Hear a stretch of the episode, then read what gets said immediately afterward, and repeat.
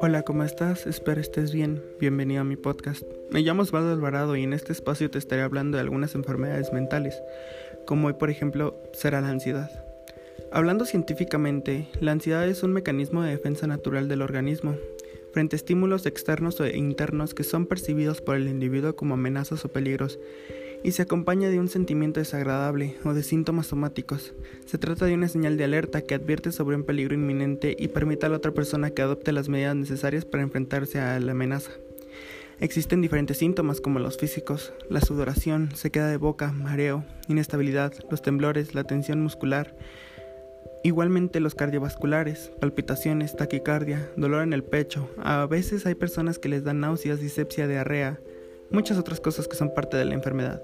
También hay psicológicos y conductuales, que son la preocupación, la sensación de agobio, miedo a perder el control, a volverse loco, sensación de muerte inminente, inquietud, irritabilidad, desasosiego, en fin, son demasiados síntomas. Más de alguna persona escuchando este podcast podría decir que lo ha experimentado.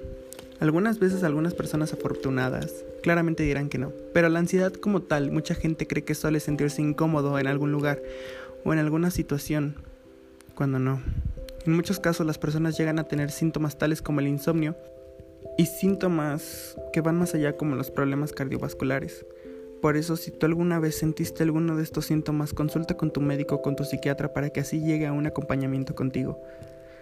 Obvio que por la pandemia mucha gente ha tenido ansiedad. Al estar encerrados y el miedo a contagiarnos nos ha creado eso, que con el tiempo se nos puede agravar. Y la ansiedad puede dar a cualquier edad. Puedes tener 50 años, puedes tener 6 años, y más allá de eso es un sentimiento horrible. Empieza con el sobrepensar, con el que pasar algo malo que seguramente nunca pase. Luego te das cuenta de que no puedes respirar del miedo. Te das cuenta de que te sientes tan mal que quieres llorar, pero no puedes. Algunos casos sí pueden, pero la mayoría de veces el miedo gana y no puedes. Necesitas gritar. Pero como ya lo dije, no puedes.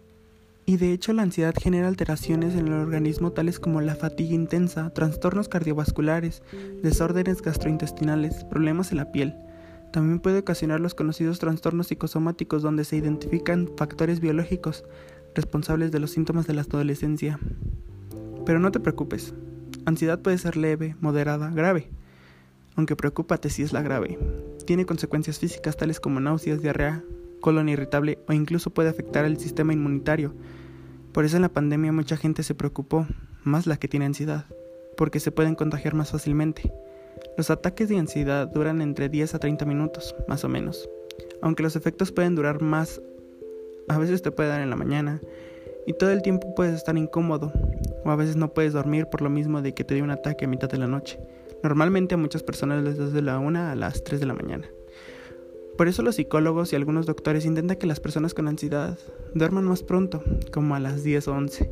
Pero normalmente eso nunca pasa, porque el que sobrepensar, la persona se siente tan mal que llega a perder la noción del tiempo, intentando entretenerse con cualquier otra cosa que no sea dormir. Y ahí llega el insomnio, ya que tu reloj biológico se altera.